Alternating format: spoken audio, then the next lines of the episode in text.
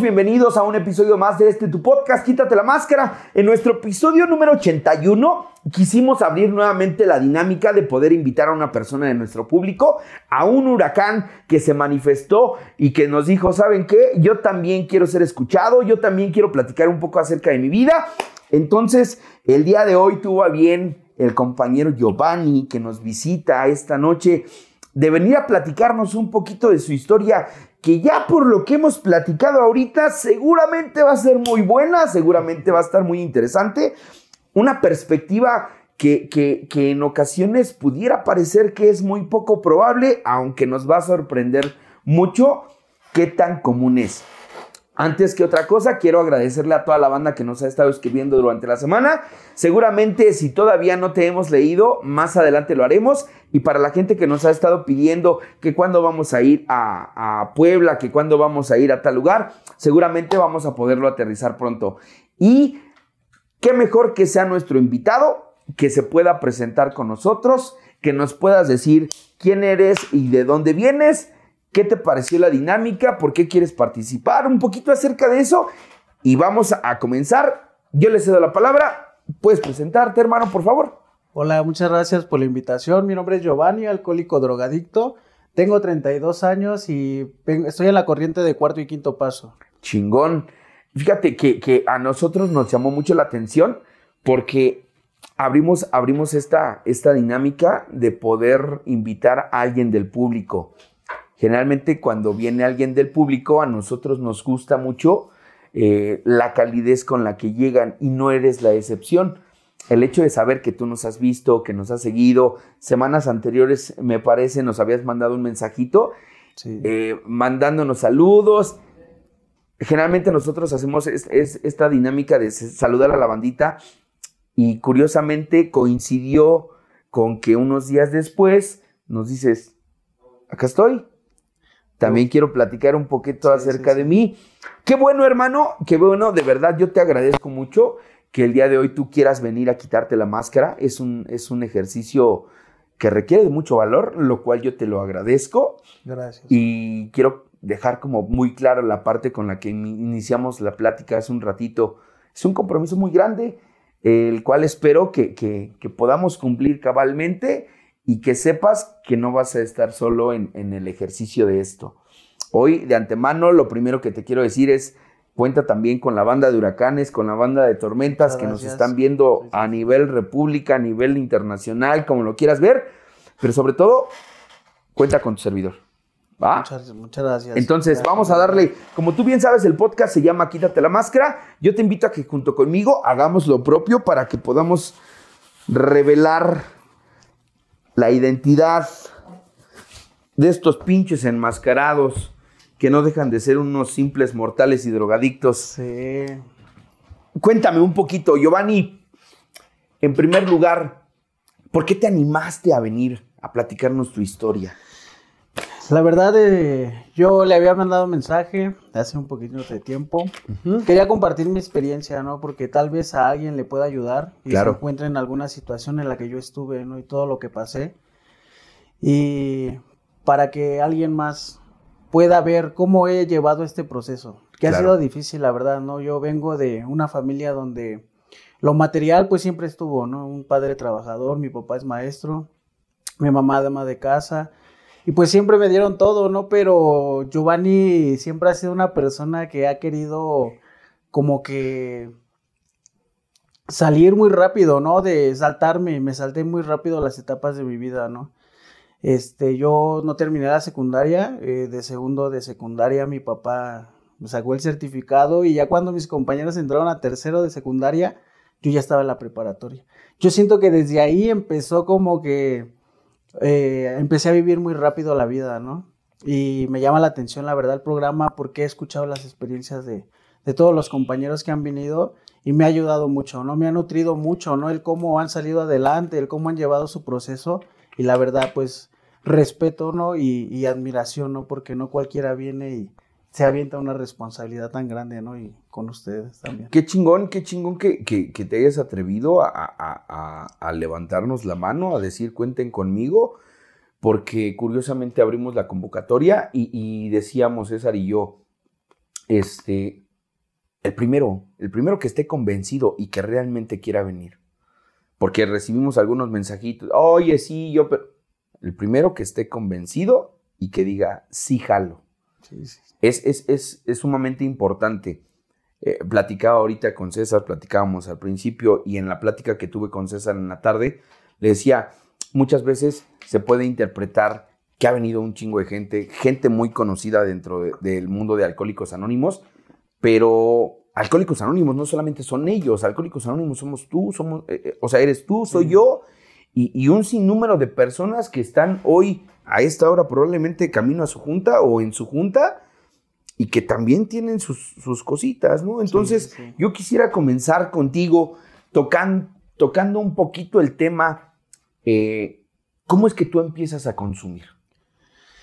Yo empecé con mi consumo por llamar la atención de mis padres, pues ellos siempre estaban trabajando, ¿no? Recuerdo que empecé con mi consumo, yo veía, ¿no? Esas telenovelas, eh, la parte esa de los casos de la vida real, y empezaba a ver, ¿no? Cómo las personas le echaban este cemento, ¿no? A, a, una bolsa y todo, y empecé, ¿no? Yo con esa, esa parte donde yo veía que pues no estaban mis padres, pero estaban trabajando, y empecé a consumir desde ahí, ¿no? No lo hice tan seguido, pero por ver quise experimentar. Es, perdón, perdón.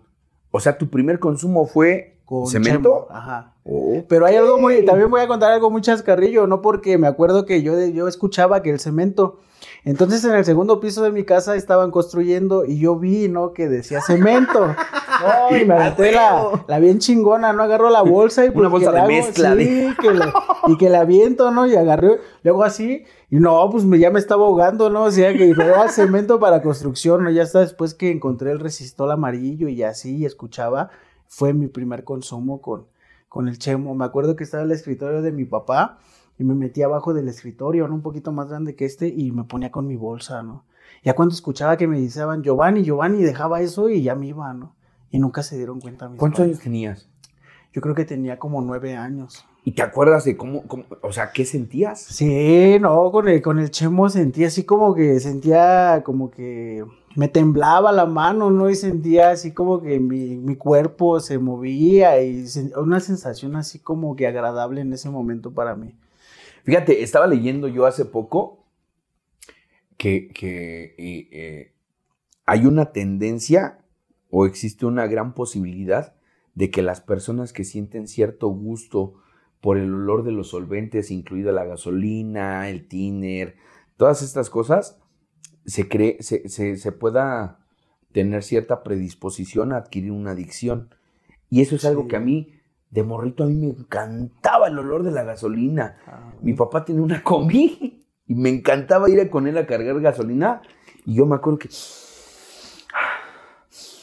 cuando estaban en el momento de cargar gasolina, en alguna ocasión vi un garrafón y yo,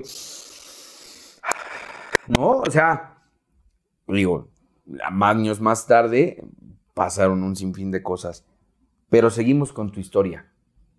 Nueve años, tu primer consumo con cemento. cemento. Este, no fue algo donde te hayas quedado estancado. No, no, no me quedé estancado. De ahí seguí viviendo mi, mi vida normal, ¿no? Este, aparentemente, pues yo, yo lo veía normal, ¿no? Empezar, yo empecé a consumir alcohol a los 13 años, ¿no? Por tratar de convivir con los demás, con personas adultas, ¿no? Empecé, yo los veía con las botellas y todo, y yo dije, algún día voy a estar en esa mesa con ellos, ¿no? Porque yo veía que tomaban y se iban en los carros y así andaba, ¿no? Y yo dije, algún día quiero ser como ellos. Entonces yo me acuerdo que mi primera idea de llegar con ellos era cuando ya tuviera dinero y este llegar y llegar con una botella de JB, ¿no? Y así fue y lo cumplí, ¿no? A los 18 años este entré al ejército, empecé a ganar dinero y me acuerdo que fui a la vinatería, compré la botella de JB y llegué, ¿no? Y ya me sentí parte de ellos. Empecé a consumir alcohol desde los 13 años y eran unas borracheras con cerveza, tequila, tomaba de lo que fuera, ¿no? Terminaba bien mal. Pero ya a los 18 años fue cuando empecé a consumir el alcohol, ya este, pero por pertenecer a alguien, por estar con alguien, ¿para qué? Para sentirme aceptado, ¿no? Y esa fue donde me empecé a enrolar con el alcohol. Cuando, cuando yo escucho a la banda que así como tú puede platicar esta parte de, de por querer pertenecer, por sentir con la compañía. invariablemente lo primero que a mí me hace pensar es, existe esa sensación que más de uno de la banda que nos pueda estar viendo hemos sentido. En mi caso particular, así fue. En algún momento yo me sentí sumamente solo, ¿no?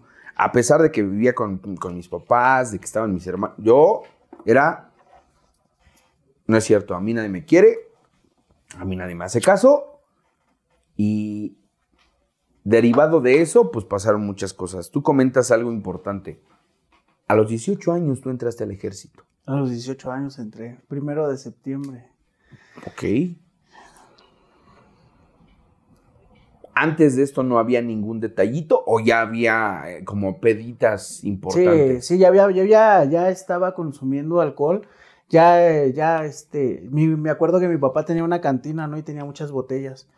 Yo antes de llegar a, la preparatoria, pasaba por un, un, ginger ale, le bajaba la mitad, tiraba la mitad y lo llenaba de ron. Y ya por sentirme grande con los de la escuela, este, empezaba a tomar dentro de la clase hasta que se me acercaban mis compañeros, pues tú qué traes, ¿no? Y, y ya les daba tragos y todo, y ya empezaba a beber dentro de la escuela. A escondidas, ¿no? Ya traía en mi mochila, pues mi, mi refresco con ron y así empecé, ¿no? Así empecé con mis, con mis borracheras, ¿no? ¿En algún momento se dieron cuenta en la escuela o no? Nunca se dieron cuenta. No, no, nunca se dieron cuenta. Eh, entraba borracho a la escuela, nunca se dieron cuenta. Me llenaba de, de perfume y listerine y todo y nunca, desde ahí me empecé a ser habilidoso, ¿no? Para... ¿En casa papá se dio cuenta de que le, le bajaban las botellas o...? o... Y no, como tenía un chingo, y a veces las dejaba a la mitad, pues yo creo que en su peda, ¿no? O sea, ni se acordaba, ¿no? Fíjate cómo, cómo, cómo, somos, al menos yo también me incluyo, de, de, de, justamente buscamos la forma de poder obtener y, y, esta parte que siempre me ha hecho muchas tablas, la idea de querer hacer cosas que supuestamente no hacen los, los güeyes de mi edad, que en este caso para mí fue consumir drogas, para ti fue como el echar traguito.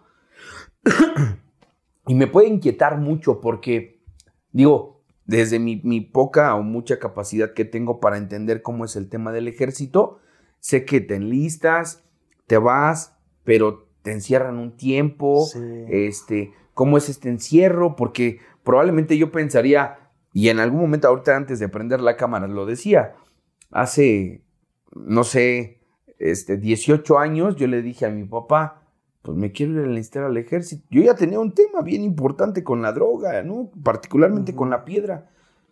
Y yo le dije a mi papá, bueno, mi papá, fuimos a sacar mi acta de nacimiento, porque te pedían en ese tiempo tres actas de nacimiento y el, el, certificado de la secundaria y un examen médico y un examen no sé qué.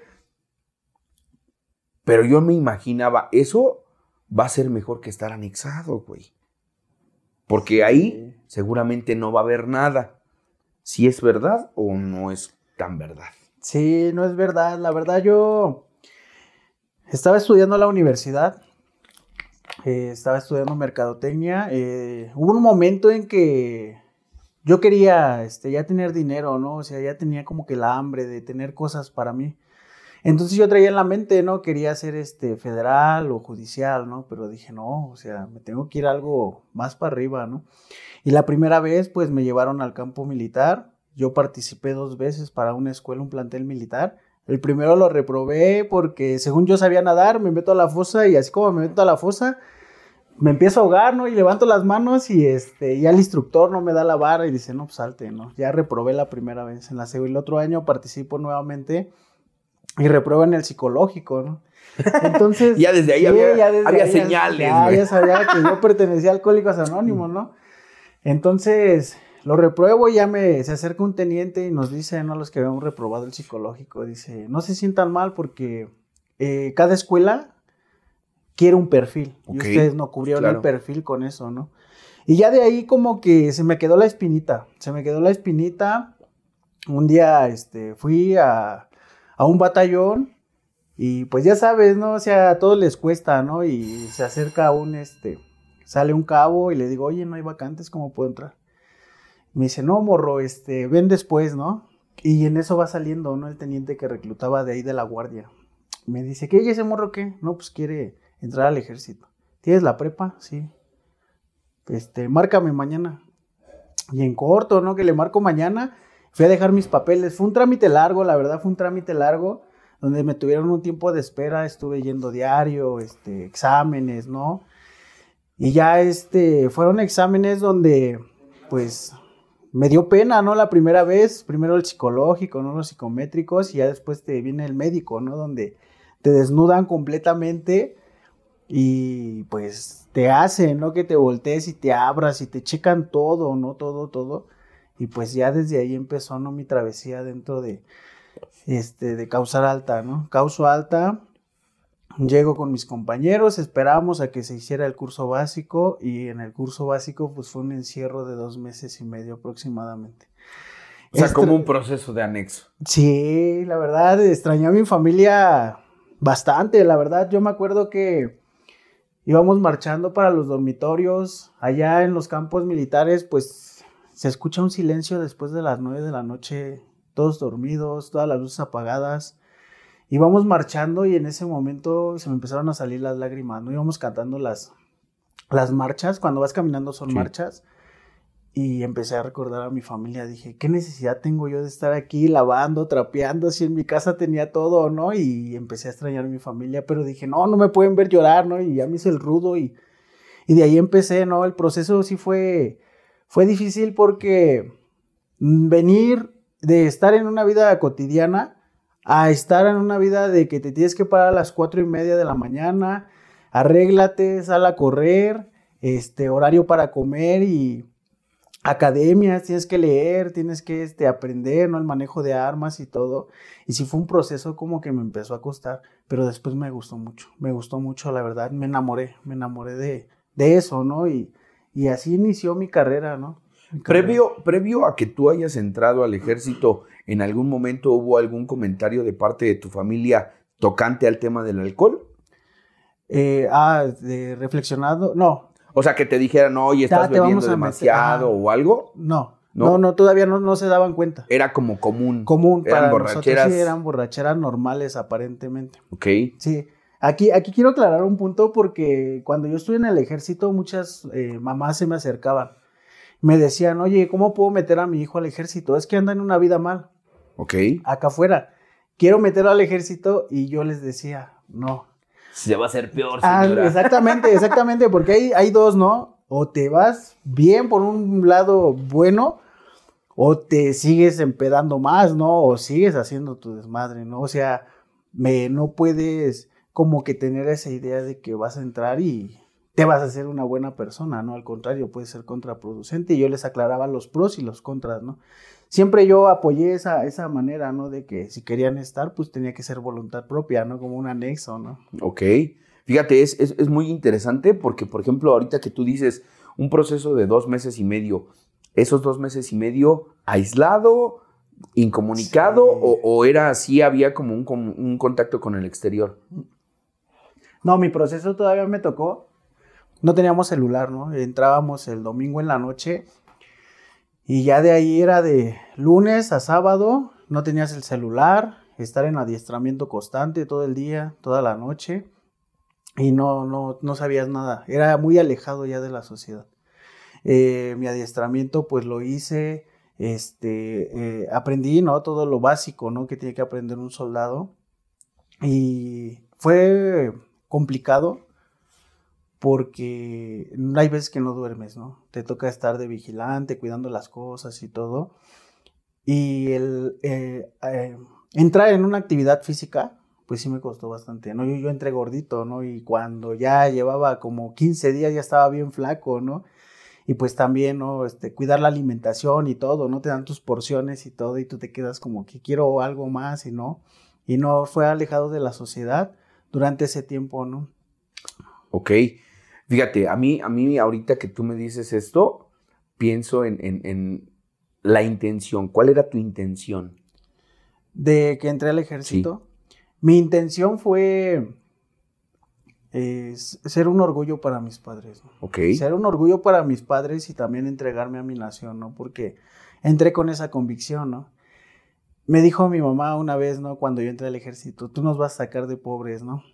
pero por mi drogadicción salió contraproducente. Y eso es, es, como de, observar, porque justamente eh, el, camino seguramente es complejo, es complicado, pero también debe de tener como ciertas retribuciones de, carácter emocional y, de orgullo, como tú lo acabas de mencionar. ¿Qué fue pasando en, la vida de, de Giovanni para que justamente eh, se perdiera ese rumbo? Pues fíjate que pasaron muchas cosas, ¿no? Porque yo me entregué, cuando entré, me entregué al 100%, ¿no? A, mi trabajo, la verdad. Y llegó el momento que yo me olvidé mucho de mi familia. A mí me dijeron, tu madre va a ser la bandera y olvídate de todo, ¿no? Y en eso me cambié el chip, ¿no? Entrabas al campo militar y me decían, aquí dejas tus, tus huevos. Sí. Y del campo para acá es otro pedo y de allá para afuera ya, te olvidas de tu familia y todo, ¿no? Entonces me tocó todavía este, esa, esa disciplina que estaba muy fuerte, ¿no? Me olvidé de todo. Yo muchos años pues no pasé cumpleaños con mis papás, mis cumpleaños, ya para mí todos los días fueron normales. Me empecé a enamorar de, de, del trabajo, del servicio, porque aprendí mucho, ¿no? Aprendí mucho. Entonces, ya estar después graduado de, del curso básico, pasar las pruebas y todo, en el camino se quedan muchos compañeros, ¿no? Que dicen, ya estuvo, yo hasta aquí, esto no es para mí, se van de baja y todo, ¿no? Entonces empiezo, me empieza a gustar, empiezo a ir a operaciones, empiezo a conocer más de, del medio y me empieza a gustar. Pero fíjate, hay algo muy curioso porque yo cuando iba a, a operaciones, teníamos un cuarto, ¿no? En X estado y llegaba todo lo decomisado, ¿no? Pues llegaba todo lo chingón, ¿no? Así como los los blogs, ¿no? De, de así, de, con, llenos de canela, ¿no? Y, y, se El sello. sello, ¿no? Y pues yo veía banda, ¿no? Que, pues sí, no le gustaba montar, ¿no? Y a mí no. ¿Y qué crees que yo tenía todo así y me tocaba montar ahí de servicio y nunca me llamó la atención? Para mí fue, fue mucho la peda, ¿no? En ese tiempo, ¿no?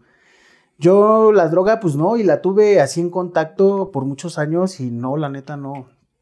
Pero ya de ahí mi proceso fue que empecé a consumir más alcohol, más alcohol, ¿no? Empiezo a consumir alcohol y llegó un momento donde, vale madre, a mí me afectó, yo creo que un proceso que tuve muy fuerte, ¿no? Donde tuve la pérdida de un hijo y de ahí fue donde valió, valió todo, ¿no? Este, ya mi, mi alcoholismo, yo llegaba acá a la ciudad y empezaba a consumir alcohol y ya no faltaba la banda que, pues chingate un perico, ¿no? si te va a bajar, ¿no? Y empecé yo con el perico, ¿no? Ya grande, como no, bueno, no grande, como unos 23, 22 años, empecé con el pericón. Pero me latía porque se me bajaba la peda, ¿no? Y me, me entablaba y seguía consumiendo y todo, ¿no? Y pues joven, con poder, con dinero, pues me sentía, ¿no? Yo me acuerdo que llegaba al barrio y me decían, no, llegó mi amigo, mi compadre, bien panchero, ¿no? Bien panchero y todo eso, pues me llevó. Entonces, ya como a unos 25 años, 24, pues yo me acuerdo que llegué acá, ¿no? Este, venía de ópera, estuve mucho, mucho tiempo, estuve alejado de mi familia, ¿no? Estuve por seis meses, por tres, para mí ya se, se me hacía normal. Llegar y estar en los plantíos, cortarlos y ver, ¿no? Todo el humaderón, pero nunca me llamó la atención. Entonces ya cuando llego al barrio, ¿no? Y este, y veo a la banda, ¿no? Estábamos pisteando, y yo veía que entraban y salían y pues dije, quiero ver, ¿no? ¿Qué, qué están haciendo, no? Y me acuerdo que me meto a esa sala, estaba toda la banda sentada, ¿no? Y tenían el sillón del, del jefe, de la familia, ¿no? Y estaba desocupado, ¿no? Y me siento. Y le dice un valedor, prepárale una lata a este carnal. Dije, va, pues a ver qué se siente, ¿no? Ya le pica la lata y ya este, le ponen ceniza y otro valedor, pues le dice, aviéntale una, aviéntale una completa. Yo nada más me acuerdo, uno me puso la lata y el otro el encendedor, ¿no? Y yo bien dejado. Y ya nada más agarré y. A ver otra vez esta se ve como, como algo quemado, ¿no? A ver otra vez, ¿no? De chingo a su madre mi vida. Antes, antes de, de continuar con esta parte que tú platicas, hiciste mención de algo importante, la pérdida de un hijo. ¿Cuántos años tenía? Y en ese tiempo yo creo que tenía como unos 23 años. 23 años. ¿Podrías platicar cómo fue esa pérdida? Eh, fue una pérdida donde, pues yo, este, ya estaba, ¿no? Como que planeado, ¿no? Pero en ese momento yo no quería compromisos. Yo no quería compromisos. Yo decía, pues soy una persona exitosa, ¿no? Soy una persona exitosa donde, pues ahorita no necesito un compromiso más, ¿no? Y este, y pues le tuve que decir a mi pareja que no lo podíamos tener, ¿no? Y a mi expareja, ¿no? Que tenía en ese tiempo. Entonces, pues accedió, ¿no? A, a esa situación y todo y, y pues se tuvo que, se le salió el bebé. Eh, al otro día me marca, yo me acuerdo que estaba en promoción, me había quedado en la escuela y, ya me, yo le estaba diciendo, no, bien contento, ¿no? Planeta, pues me quedé en la escuela y le vamos a echar ganas y de aquí me voy a ir a Guadalajara y espérame. En ese momento escucho cómo el teléfono cae, se escuchó hueco y ya no supe qué pedo, ¿no? Me dio un, quería salir, pero no podía salir, ¿no? Estaba muy, eh, eh, no es que me pudiera salir como yo voy, y voy a ver un pedo, ¿no? Nada más te aplicaba la de tú eres doctor, pues no, claro. entonces quédese. Entonces al otro día pues ya la vi y todo y este, nos vimos en un punto medio, me lleva una caja de muñecas, eh, una bolsa de plástico llena de sangre y su bolsa de mano, ¿no? Y la saca y me dice, mira, entonces ya era pues, un bebé, como un feto de cuatro meses, donde pues tenía sus manitas, sus piecitos, estaba bien formado y pues yo me acuerdo mucho, ¿no? Porque pues, tenía la nariz como yo, ¿no? Así respingada y en ese momento pues dije, pues la libré, ¿no? En ese momento pensaba diferente y dije, pues continuar con mi vida, ¿no? De poder, de dinero, de éxito y, así fue, ¿no? La verdad fue un golpe para mí muy fuerte porque ya después, porque vivir y no entender a la persona, no entender el proceso que estaba llevando, eh, nos dijeron muchas veces, pues hágale una misa y todo, y la verdad pues lo fácil y lo práctico pues según yo eh, me enorgullecía, ¿no? De tanto poder, tanto dinero y pues ni para llevarlo a, a un panteón, ¿no? Lo hice, ¿no? Fue tanta mi responsabilidad, mi, mi pendejismo, ¿no? En la vida de que, pues nada más lo fuimos y lo dejamos a, en un bosque, en un árbol, y ella me dijo, ponle el nombre, le pusimos Giovanni, la fecha, y créeme que hasta la fecha no he vuelto a encontrar ese árbol, no, no sé si se encuentra o no, y, y pues son, son golpes, no son golpes que fue un proceso fuerte, y pues de ahí me empecé a justificar con la droga, ¿no? Sí, justamente por eso te lo preguntaba, porque emocionalmente es, es un impacto sumamente fuerte, ¿no? Sí. Tanto la pérdida, ahorita que tú ya, ya, ya hablas acerca de, de, el ver lo que viste, a final de cuentas es un imputasísimo con el que tú vas a cargar ahí y vas a traerlo de aquí hasta el último día, ¿no? Exactamente. Te presentan una lata ceniza y te dicen, jálale. Sí. Le das y dices, me late y dijiste algo. De ahí chingó a su madre tu vida. De ahí chingó a su madre mi vida porque lo empecé a hacer una vez al mes, ¿no? Y tenía que llegar con la banda porque yo no sabía, ¿no? Yo no sabía cómo estaba el pedo acá de este lado. Y empecé a hacerlo una vez al mes. Después cada 15 días. Y después ya me hice un drogadicto, pero para mí solo, ¿no? Ya me apartaba de los, ya sabía, ¿no? ¿Qué pedo? ¿Cómo consumirla? Y llegar, ¿no? A una habitación, ¿no? Cuando hay este, la, la solvencia, pues llegar a una, habitación, ¿no? Y estar tú solo ahí y estar con el humadero y, no mames, yo me acuerdo que entraba en una paranoia porque yo sentía que entraba el equipo SWAT, ¿no? Por la ventana y me asomaba por el... Y ponía cobijas, ¿no? En las rendijitas y todo eso. Y de ahí chingó a su madre mi vida porque este, yo llevaba ya, había iniciado una carrera dentro de, del medio. Eh, bien, ¿no? La verdad hice dos cursos que para mí eh, son muy respetables dentro del ejército, la verdad.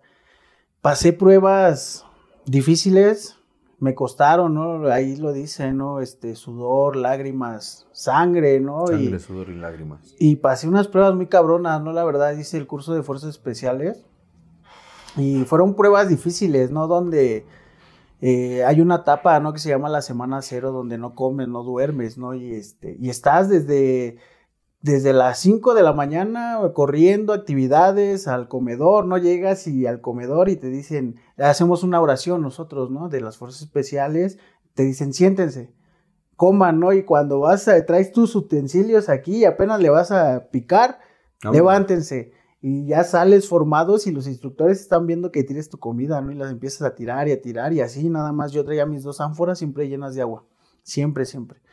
Sobreviví esa semana con, con pura agua. Este, ese proceso fue muy difícil porque la banda se bajaba, la banda se bajaba. El miércoles, yo llegué, empecé el, primero fueron unas pruebas donde participamos como 750, nos quedamos como 250 y ya después este, nos citaron el domingo, ¿no? En la noche. De ahí empezó, ¿no? Todo ese desmadre, fue una semana difícil. El miércoles me acuerdo que, sea, no dormíamos, teníamos actividades de, desde muy temprano, la madrugada hasta la noche y, no dormíamos, ¿no? Hacían las actividades las 24 horas.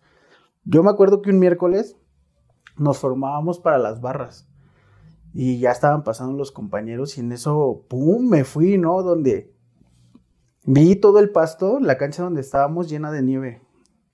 Pero la veía como de nieve y había un arbustito al lado de mí antes de pasar a la barra y lo vi como un algodón. Y yo me acuerdo que me quedé clavado y así, ¿no? Yo sentía que me estaba comiendo el algodón, ¿no? Y hasta lo saboreaba así. Cuando ya me dan un manotazo en la espalda y me dicen, hey, yo era el 81, ¿no? Y me decían, te toca la barra, ¿no? Y entonces así fue ese proceso, ¿no? Donde la banda íbamos corriendo y hay este, vaguadas y íbamos corriendo y la banda se iba de picada, ¿no? Y decíamos, no, pues falta ese güey y vamos a regresarnos por él. Su pedo, ¿no? Sigan ustedes y allí era pues empezar a practicar la ley de supervivencia, ¿no?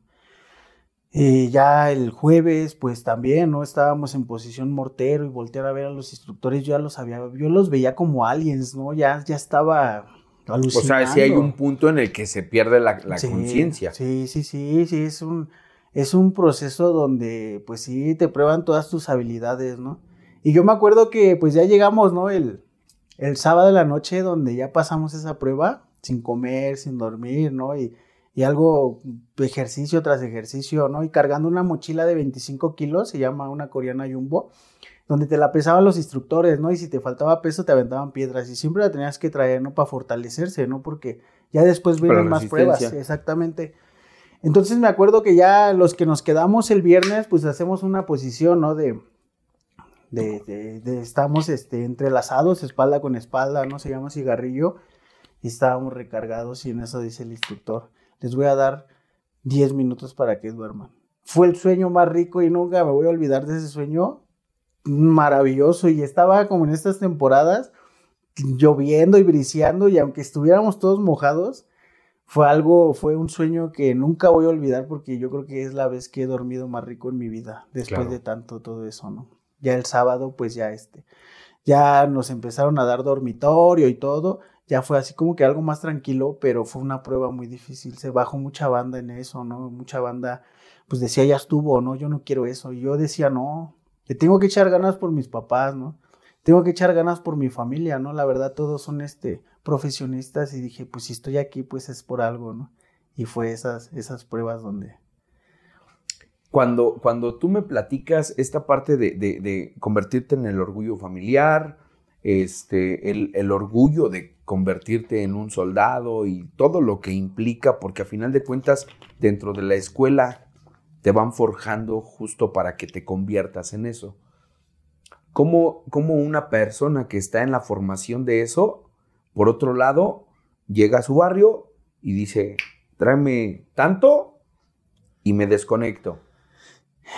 Fue ese proceso difícil porque después de ese curso eh, me gradué, ¿no? Eh, tuve las pruebas que tenemos en la mujer dormida y todo, ¿no? Cosas que, que pues pasé, ¿no? Pasé.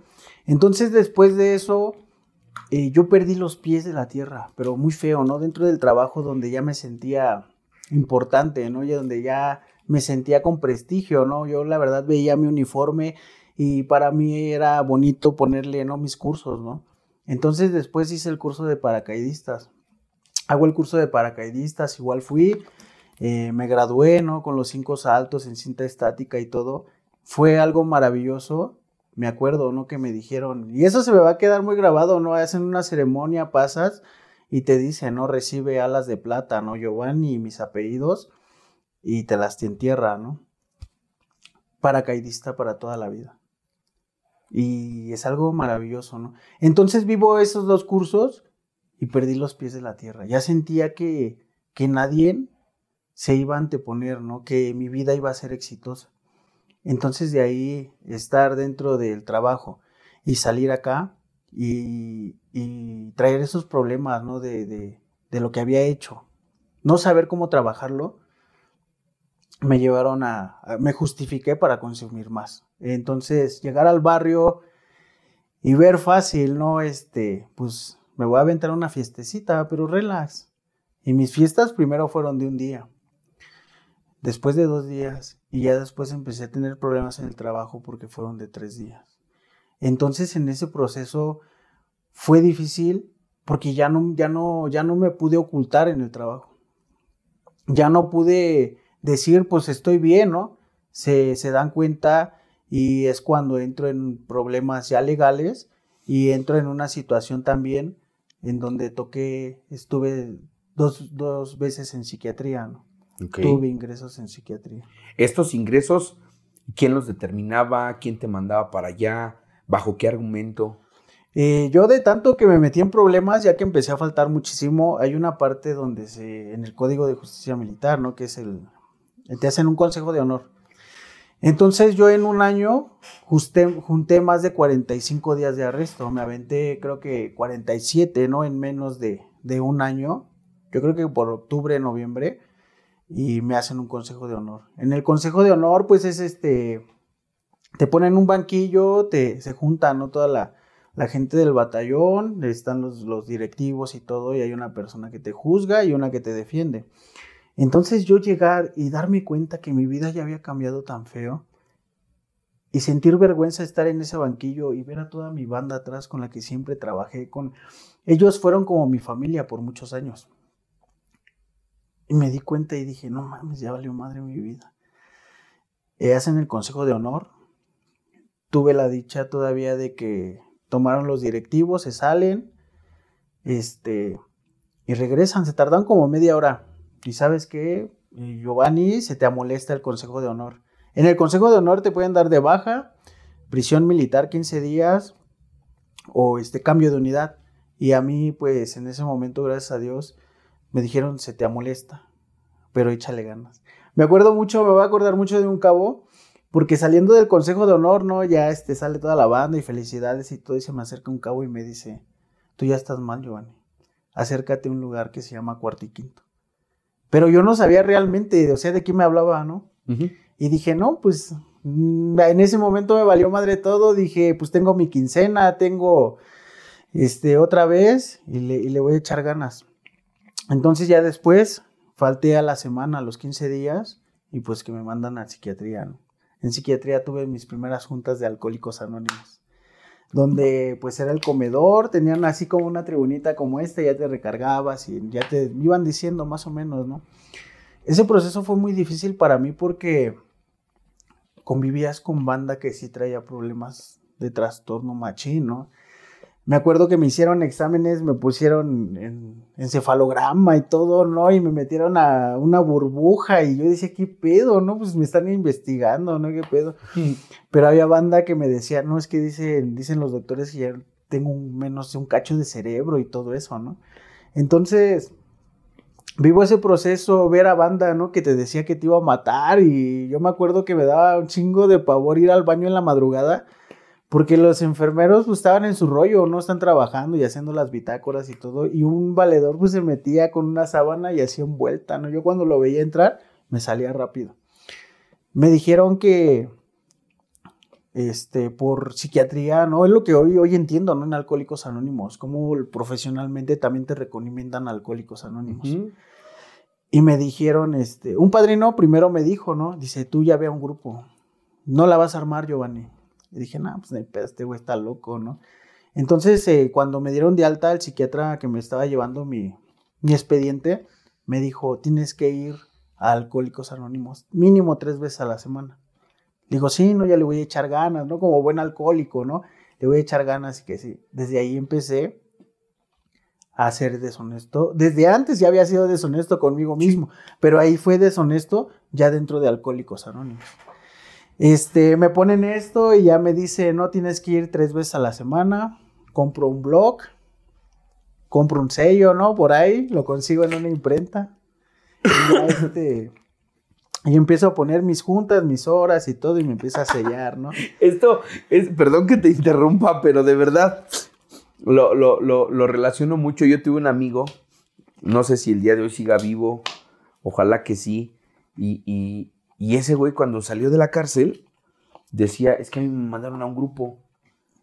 Y yo ya estaba en esta onda de los grupos de alcohólicos anónimos.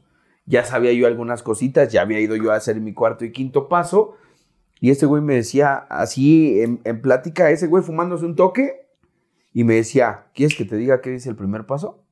Y me, y me decía así todos los pasos, güey, fumándose un toque de mota. Me decía, ven, güey, a ver, pon tu firma. Y ese güey le ponía el sello y yo le ponía padrino tal, no, o sea, hasta otros nombres, ¿no? Sí, sí. Porque según cada, cada este, cierto tiempo había cambio de servicio. Lo que sí sucede en Alcohólicos Anónimos, pero, pero con un propósito. ¿Cuál? Que ese güey le justificaban su, beneficio de poder haber salido previo a su, a su sentencia. Con, con Alcohólicos Anónimos. Y ahorita que yo te escucho que dices comprar un blog, un sello y decir, si estoy bien. Obviamente tiene, tiene ahí una, una pinche secuencia, tiene una pinche consecuencia de decir, a ver, usted le anduvo jugando así al chingón. Sí, machín. ¿Qué sucedió después de eso? Después de eso, pues jugué, ¿no? Con esa parte, ¿no? Del programa. Y también no seguí las recomendaciones, ¿no? Del psiquiatra, ¿no? Entonces, ¿Qué te decía? Me decía, vas bien, Giovanni, qué bueno, me da gusto que vayas al alcohol. ¿Y qué te dicen? Pues yo no sabía, ¿no? ¿Qué le digo, no? No, pues este, no, pues bien, no habla, ¿no? Que sus experiencias y todo. Y... Pero nunca hubo como, como, como esa inquietud de decir, bueno, al menos voy a aprender de qué se trata o qué hablan para yo también tener el recurso. ¿No? No, no, lo, lo, tuve que vivir a la fuerza después. Ok. Ya cuando estaba en ese proceso, pues tenía que ir a mis citas con, el, con la psicóloga y después, este, cada tres meses con el psiquiatra. Entonces, en una de esas, pues me acuerdo que me dieron vacaciones, ¿no? 15 días de vacaciones, fue en el tiempo de, diciembre. Salgo de vacaciones y pues no llegué a mi casa, ¿no? Ya dije, no, pues unas piedritas, ¿no? Pues no pasa nada, traigo dinero, todo. Me desaparecí, no llegué hasta el primero de septiembre a mi casa.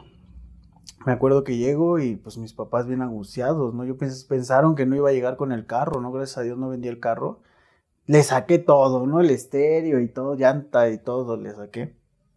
Llego a mi casa y me dice, bañate. Dije, no, pues sí, me voy a bañar. Me empezó a conflictuar con mi hermano, ¿no? Y yo creo que fue lo que detonó todo. Y de repente, ¿en algo? No, no tengo hambre. Acompáñanos. Me acuerdo que se sube mi, mi hermano, iba mi mamá y mi papá atrás, ¿no? Y me dice, me hace la china, ya me traía bien prensado. Yo iba acostado en el carro y yo nomás veía cómo pasábamos los postes, ¿no? Y ya, ¿no? Y ya después reaccioné. Y cuando reacciono, veo las cuatro puertas del carro abiertas. En ese momento me quise parar en chinga. Cuando me, cuando me salgo del carro, se me zafa un zapato, lo quiero recoger. Y llegan unos grandotes por mí. Me jalan mi playera, abren una, un zaguán grande. Subí como 20 escaleras en putiza. No, pues ya estaba dado mi primera vez por jugarle al chingón. Estaba en un anexo. Eh, fue la primera vez que conocí más del programa dentro de... Seguro, se conoce más cuando estás anexado, güey. Porque es, digo, para la banda que no nos, nos, nos puede ubicar, de pronto, este, los grupos de hora y media son grupos donde todos los días se reúnen compañeros, van una hora y media, dos, este, a veces un poquito más, un poquito menos, se sesiona y todo el pedo. Aquí en México, para la gente que nos ve del extranjero, habemos grupos o hay grupos de 24 horas que así como dice el caballero, dulcemente convencido, te invitan a pasar, ¿no? Y si no estás dulcemente convencido, ellos te convencen en ese momento porque es o te pasas o te paso. exactamente, sí. ¿Cómo llega, cómo llega una persona que tiene un grado, que tiene conocimientos de ciertas cosas? Porque obviamente, eh, yo lo digo desde mi experiencia, ¿no? En alguna ocasión que me internaron fue así de, pues sí me voy. Pero adentro yo me convertí en un hijito, ¿no? Y me escapaba y me escapaba y me volvía a escapar. Sí. Y a ver, ¿quiénes se ve que sí le van a entrar? Este güey se ve que es de arranque. A la de tres, una, dos y chingó a su madre, vámonos. Pero, por ejemplo, en tu caso, con todo el conocimiento que tú tienes, porque defensa personal, obviamente de empuje y resistencia física al por mayor. Sí, sí, sí, sí. ¿Cómo te domesticaron, güey? Me domesticaron, pues ya entré recomendado, ¿no? Ya cuando ya, había entrado recomendado, desde que ya estaba ahí, pues estaba en la enfermería, ¿no? Ya habían tirado y mis tres días y ya te quieres, yo ya quería salir, pero ya cuando me di cuenta, pues teníamos ahí para hacer del baño y todo y dije, no mames, ¿dónde estoy? ¿Qué pedo? ¿Cómo yo, güey? ¿Cómo yo iba a llegar a estos lugares, no? Pues ya cuando me dicen, no, pues ya estás dado, güey. Dicen que eres militar, güey, y le vas a formar, ni te vas a asomar a la ventana, nada, cerraban y, y pues los, los servidores, pues el primero y el segundo, pues estaban bien toscos, ¿no? Saludos a esa banda. Eso está bien cagado. Está bien cagado porque fíjate, en algún momento yo he platicado con mucha banda y yo me incluyo ahí también. Es así, no, y me hincaron en fichas y me dieron. Pero padrino Pablo, saludos, ¿eh? Saludos. Porque, porque es así una idea que, al tiempo, y sobre todo, sobre todo cuando, cuando se logra la permanencia, que es como en este tu caso, se logra la permanencia, es decir, no mames, pues si en algún momento lo que ellos querían era salvarme, güey, ¿no? Al menos de no estar consumiendo en esa época. Sí, pero lo entendí después porque fue el proceso de, fue difícil, ¿no? Estar y, dormir de, con un carnal y en una colchoneta, ¿no? Y comer y todo. Pero fíjate que fue algo, eh, no sé, ¿no? Como que algo, una dicha. Mi primero había sido soldado de infantería. Ok. Y ya empezamos, ¿no? Como que a platicar y en eso pues ya lo sacan y ya este y dice, no, pues fórmale, güey, fui mi primer servicio, este, fue salero, ¿no? Y pues ya sabes, ¿no? Te llega la sopa de pantano y yo veía cuáles traían patitas y esas yo las apartaba para mí, ¿no? Y ya comía, ¿no? Y toda la banda, ¿no? Entonces ese proceso de entender y darme cuenta que, que lo hacían por mi bien, ahora lo entiendo. En ese momento no lo entendí. Me sacan, ¿no? Me sacan porque tenía una cita médica y también les marcaron, les dijeron que este, no falte a su cita del psicólogo me sacan y salí bien resentido con mis jefes, ¿no? Todavía me llevaron mis pantaloncitos, arréglate y ponte bien, ¿no? Y todo. Ya cuando vi que cerraron la puerta del anexo, que le digo a mis jefes, ¿saben qué? Cuando ustedes están grandes los voy a llevar a un asilo para que vean lo que se siente estar encerrado. Siempre viví en una vida de encerrado, pero es diferente a que estés en un proceso donde realmente tienes que darte cuenta cómo está tu enfermedad. Claro. Yo me acuerdo de un carnal, ¿no? Que llegó entrando y decía, no, les traje la cabeza de su mamá, de mi mamá y todo. Yo, ya, esta banda, pues qué pedo, ¿no? Y ese, ese, ese, pues sí me impactaba, ¿no? Estar con banda que ya, o sea, tenía delirios, pero pues ya machines, ¿no? Por el activo y todo eso. Entonces, ese proceso, pues, no lo entendí en ese momento que me dijo mi madre, la neta, es que ya no sabemos qué hacer contigo, Giovanni. ¿No? Y de ahí para el Real seguí consumiendo, ¿no? Eh, no, me, no me pegué al grupo, ¿no? O sea, me dijeron regresa. Fíjate, salí tan resentido que ni me acuerdo cómo se llamó mi primer anexo. Me acuerdo que ponían un pizarrón y ponían el nombre y, pero no, o sea, yo estaba en mi pedo más pensando en mi dependencia, cómo estará, ¿no? Para toda esa banda que conoció a este señor en algún proceso de anexo y que ya de repente no regresó, comuníquense con nosotros para que puedan el poder eh, llevarles un poquito de lo que ha encontrado. Giovanni, el momento más crítico en cuanto a tu consumo, el momento en el que se rompió tu vida y por el cual tú en algún momento pensaste o decidiste cambiar el rumbo. El momento más fuerte de mi vida fue cuando ya se había dado cuenta mi expareja que yo consumía. Me dijo, Giovanni, ¿cómo te ayudo? Dime qué hago para ayudarte, no me gusta verte así. Ya me conoció siendo una persona bien, noble, no trabajadora, responsable. Cuando se da cuenta, me dijo, ¿qué hago, Giovanni, para que tú cambies? Le digo, yo voy a cambiar. Vamos, hay grupos, acércate, échale ganas. Le dije, no, yo puedo solo, ¿no? Entonces el momento más crítico fue cuando pierdo mi trabajo. Este, tuve situaciones legales allá adentro. Este, toqué la prisión.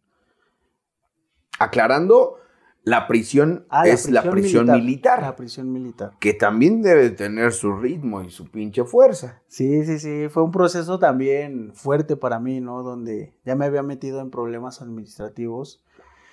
Llegar, ¿no? A una sala de audiencia, ¿no? Y estar aquí, tu defensor y el MP y, ver al juez, ¿no? Y, y grabándote y con micrófonos y todo. Y pues fue un proceso, ¿no? Cuando me empiezan a decir, no, pues usted tiene estos delitos, esto.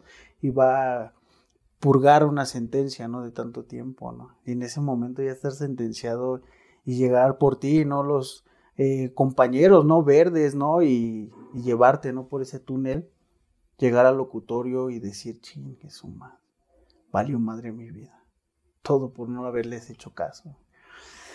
Ese proceso fue muy difícil para mí porque en ese momento yo pensé que entraba ahí para reflexionar llegar y ver a la banda, ¿no? Todos de azul, ¿no? Y tanto uniforme y, empezar, ¿no? A formarle y darte cuenta que pues ahí, para estar allá adentro, pues hay que trabajar, ¿no? Fíjate que yo allá adentro empecé, ¿no? Y conocí la sastrería, empecé a hacer comida, ¿no? Me acuerdo mucho de, de, un compa que me decía, ¿no? Aprende a hacer comida, eso le va a enamorar a las mujeres, ¿no? Y empecé, ¿no?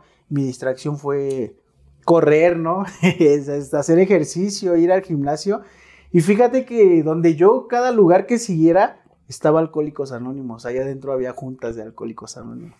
Pero yo iba por el café y por las galletas, ¿no? Uy, es, este es de los que yo topaba. ¿Y, por qué lo digo? en alguna ocasión, en, en algún episodio, yo he platicado, yo estuve preso y al igual yo veía un chingo de banda en prisión, digo, en la prisión normal, este, se hacían juntas y llevaban tubitos de galletas marías, un, bote de estos de pintura, pero en vez de pintura era de café, de ese café de resistencia.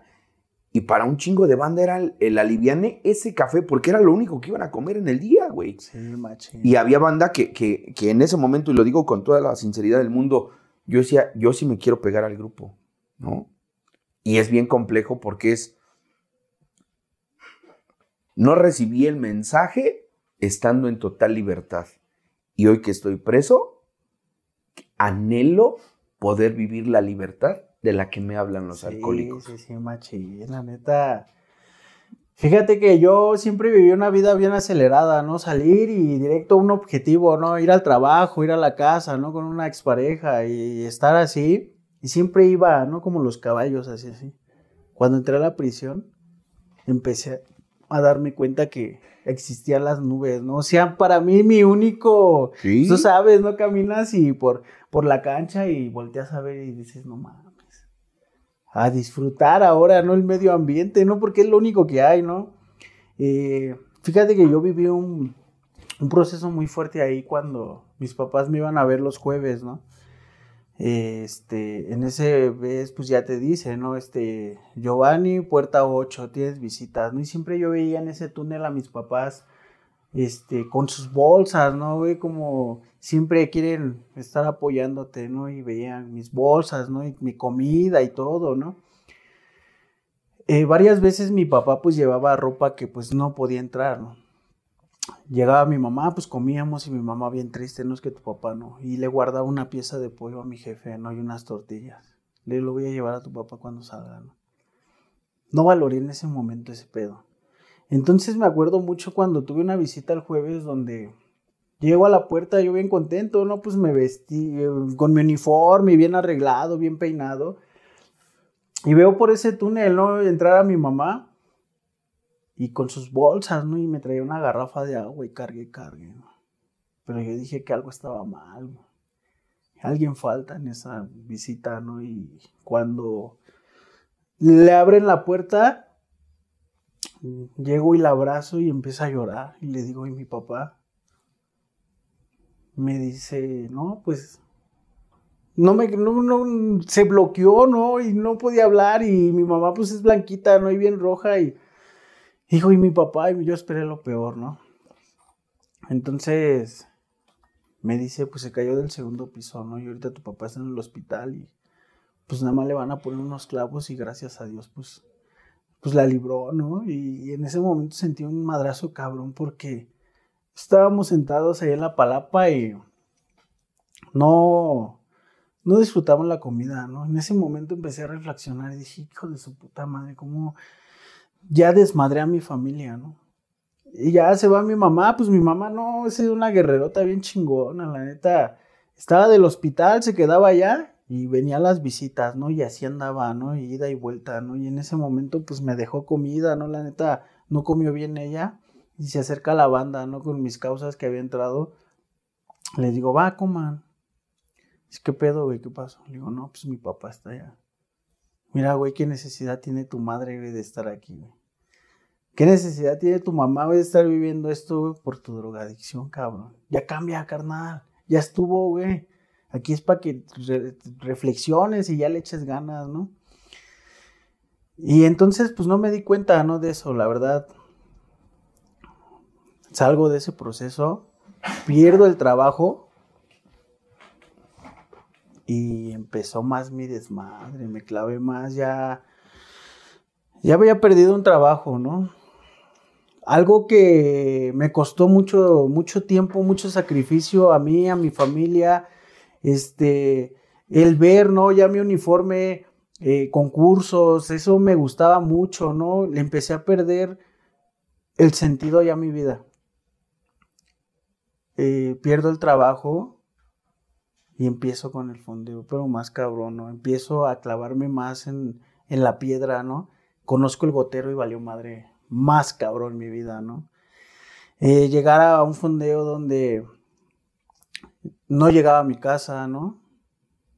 Mis, mis jefes andarme buscando por la manzana, mi jefe en ese momento todavía andaba con el bastón y andar caminando por el barrio, ¿no? Buscándome. Fíjate que desmadé tanto a mi familia que esta no se me va a olvidar nunca porque me acuerdo que me dijo mi mamá ya estuvo ya te hicimos ya ya te cobraste todas las que te hicimos, tal vez ya perdónanos. Le digo, sí, jefa, ya lo voy a perdonar. Entonces, para esto yo llegué bien, bien fumado, ¿no? A la casa. Y me dice, ¿qué quieres? Vamos a jurar. Digo, sí, jefa. Pero cómprame tres piedras. Todavía no, man. Agarra, se sube mi carnal y. Y va al punto, ¿no? Y va mi jefa atrás. Mi jefe, ¿no? Dice, pero ya, ya son las últimas. Ya cambia, por favor, hijo. Vamos al, va al punto. Sube mi carnal y me dice, hay tantos chingaderas, güey. Muérete, güey. Me valió madre, ¿no? Traía con mi gotero. Estaba al lado mi jefa, mi, mi carnal ya iba a dirección a la iglesia. Dije, antes de que lleguen a la iglesia, ¿no? Le aventó una piedra, empezó a fumar ahí en el carro. Le aviento la otra. En ese momento, no sé cómo, dije, no mames, güey, está tu mamá al lado, ¿no? Volteó a ver a mi jefa y llori y llore, cabrón. Llori y llore, güey, y yo con la pinche ansiedad de seguir fumando. Me acabé esas tres piedras, llegamos y pues ya dijo, ya, hijo, jura, por favor, ya cambia. Pues no, no, no me fue suficiente esa situación, la neta. No quería adaptarme. Fíjate que hace rato estábamos platicando algo, me costó mucho, yo creo que como tres años adaptarme a la vida civil, ¿no? traía secuelas todavía, no le llamamos secuelas de guerra, donde te despiertas, ¿no? Y dices, no mames, ya se me hizo tarde y todo, pero pues no entraba en mi realidad que yo ya no pertenecía ya. Yo ya había perdido mi trabajo por, por mi drogadicción. Entonces, empecé a consumir, a consumir, ¿no? A llegar a la, con la banda, ¿no? Es en el barrio y todo, ¿no? Ya empezar a tomar este, yo tomaba mucho caña de oro, ¿no? Me acuerdo que cuando ya se acababa la caña de oro le mordía la caña y todo, ¿no? No quería entender. Me llevaron a cuarto y quinto y me dijeron, tú ya andas mal, ¿no? Ya andas mal, ponte bien, ponte bien y ya, reflexiona, reflexiona todo lo que has hecho todo el año. Pero no quería entender, ¿no? O sea, llegué, estuve, permanecí un rato y pues me salía, ¿no? No quería llevar como que entender, darme cuenta que el problema era yo y que estaba afectando a toda mi familia. Justo esto que acabas de decir es, es la parte complicada y creo que es el, en esencia es la parte donde Alcohólicos Anónimos opera y opera como muchas otras cosas no pueden operar. El darte cuenta porque muchas veces la familia, los amigos, las personas en nuestro entorno, ellos desde hace un chingo se dieron cuenta que yo ya no podía o que tú ya no podías, que ya no eras, que ya no hacías.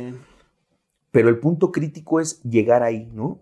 A que yo a que cada una de las personas que está en consumo, que cada una de las personas que está perdiendo, se pueda dar cuenta. Y creo que a partir de que uno se puede, de, que logra darse cuenta, es donde empiezan a llegar como, como quizá las ganancias, aún sabiendo la pérdida. Antes de terminar, o, ya para, para finalizar esta, esta charla, ¿cómo, ¿cómo es como tú logras dejar de consumir? Fíjate que ya haber conocido el programa, volver a haber pisado, este, estuve tres anexos, eh, también estuve en una casa cristiana y todo, ¿no? Y estar dentro de una agrupación y darme cuenta, ¿no? Y me decían los padrinos, es que tú ya eres de aquí, ya quédate. Llegó un momento donde estuve como un mes encerrado en mi cuarto, nada más comía y, no, no, no, hacía nada, no hacía nada, no quería, no quería darme cuenta que ya había caído en un pedo, ¿no? Después de, de que estuve ese mes, me acordé y dije, yo sé dónde está la ayuda. Salí, salí ese día, era la noche y dije, a ver si alcanzo la junta, ¿no? Y me fui y llegué a un grupo y ya se habían ido a la experiencia, ¿no? Y entonces dije, voy a regresar a mi agrupación donde alguna vez me recibieron, ¿no? Eh, regresé, me, dieron la bienvenida, ¿no? Y dije, pero pues si me fui, si yo les fallé, ¿no? Y les dije que le iba a echar ganas, ellos me dijeron, no pasa nada, ahí está tu silla que siempre te va a estar esperando. Entonces llegué ahora convencido de que yo ya tengo un problema con el alcohol y la droga. Llegué con ese sentido de pertenencia que nunca había encontrado, ¿no? Que nunca había encontrado ni en, en cualquier lugar, ni en una agrupación. Ahora sí llegué convencido de que yo ya pertenecía ahí.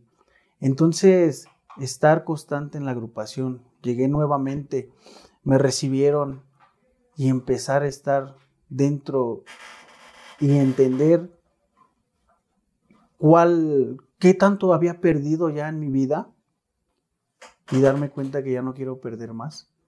Fue algo muy chingón, la neta, estar ahora dentro de mi agrupación me ha llevado muchas recompensas. Créeme que hoy llego a las 3, 4 de la mañana por el trabajo y mis jefes están a toda madre dormidos, ¿no? Ver a mi familia, ¿no? Ver este, tíos y todo y que me digan, ¿estás en Alcohólicos Anónimos? Sí, tío. ¿No? Dicen que bueno, no te despegues, hijo. Me da mucho gusto, ¿no? ahora yo siento que en estas 24 horas he recuperado mucho de mi vida porque hoy me siento bien Hoy siento que puedo ser feliz porque muchos años me reprimí, que yo no podía dejarme querer, que no confiar en mi sombra, que un chingo de cosas, ¿no? Y hoy me siento yo, ¿no? Hoy, hoy estoy en mi grupo, me siento con la libertad de estar, de, de abrazarlos, ¿no? Y sí sentir un abrazo y que me digan, no, échale ganas, güey, esto es diario, güey. Me ha regalado mucho el programa, ¿no? Hoy me doy cuenta que el programa sí funciona, el que nunca había funcionado he sido yo. Fíjate cómo lo que, lo que yo he escuchado en muchas ocasiones, que en algún momento yo llegué a vivir, ¿no? Y ahorita que tú lo, que tú lo estabas platicando, me imaginaba lo que en algún momento decía, ¿no? Como el hijo pródigo que regresa y que dicen, no pasó nada, no porque no haya sucedido, sino de decirte, tuviste la oportunidad de regresar. Para mucha gente, de verdad, de verdad, a veces se tiene poca dimensión de todo lo que conlleva, porque hay gente y, hago una especial mención. Yo tuve un amigo, un amigo en Alcohólicos Anónimos, mi amigo Conejo. Con él estuve años dentro de Alcohólicos Anónimos. A él lo vi convertirse en un licenciado, lo vi haciendo muchas cosas, dio clases en la universidad y de pronto un día decidió volver a consumir y mi amigo no volvió a estar en Alcohólicos Anónimos, él se suicidó. Por eso la importancia de, la permanencia y de la constancia, ¿no?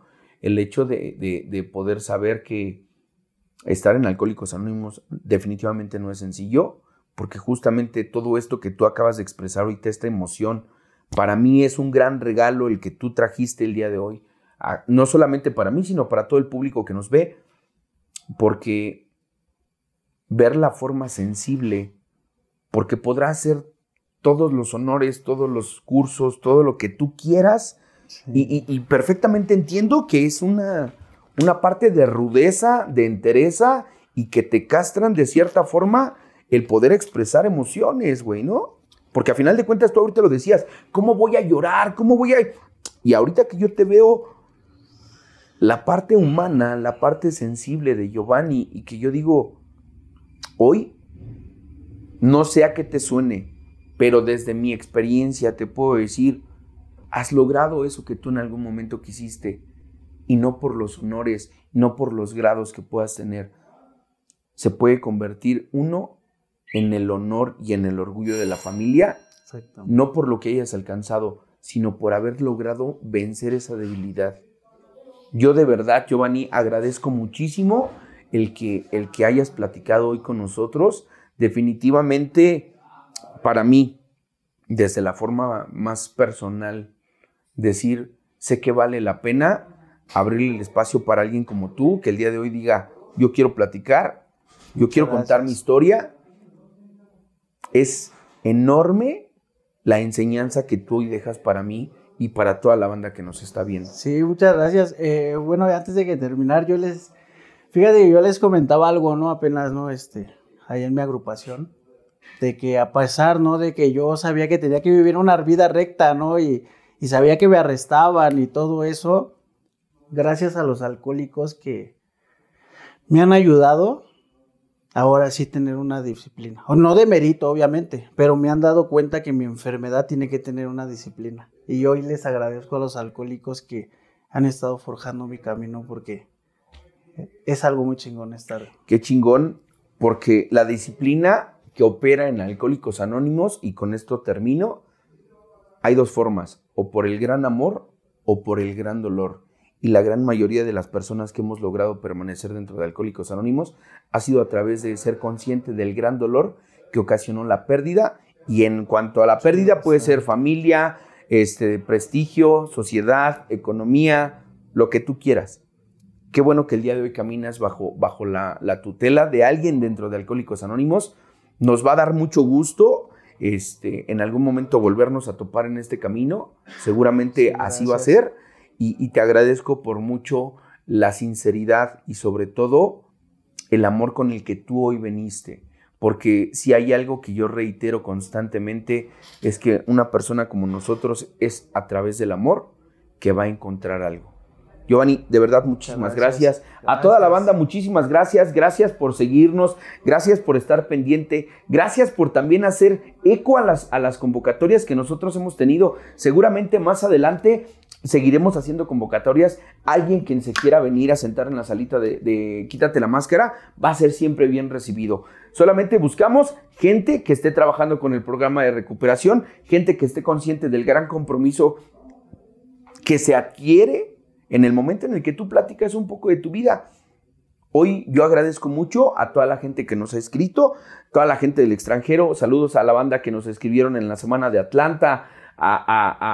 tuvimos un compartimiento en la semana con un compa que nos escribió de Dublín, este, nos hizo la invitación desde Dublín, no a compartir en Dublín, pero sí a que fuéramos a compartir a la Agrícola Oriental ah, y estuvimos pasando la poca madre. Muchísimas gracias, a todos. Seguimos en contacto, esperen nuevas noticias y hasta la próxima.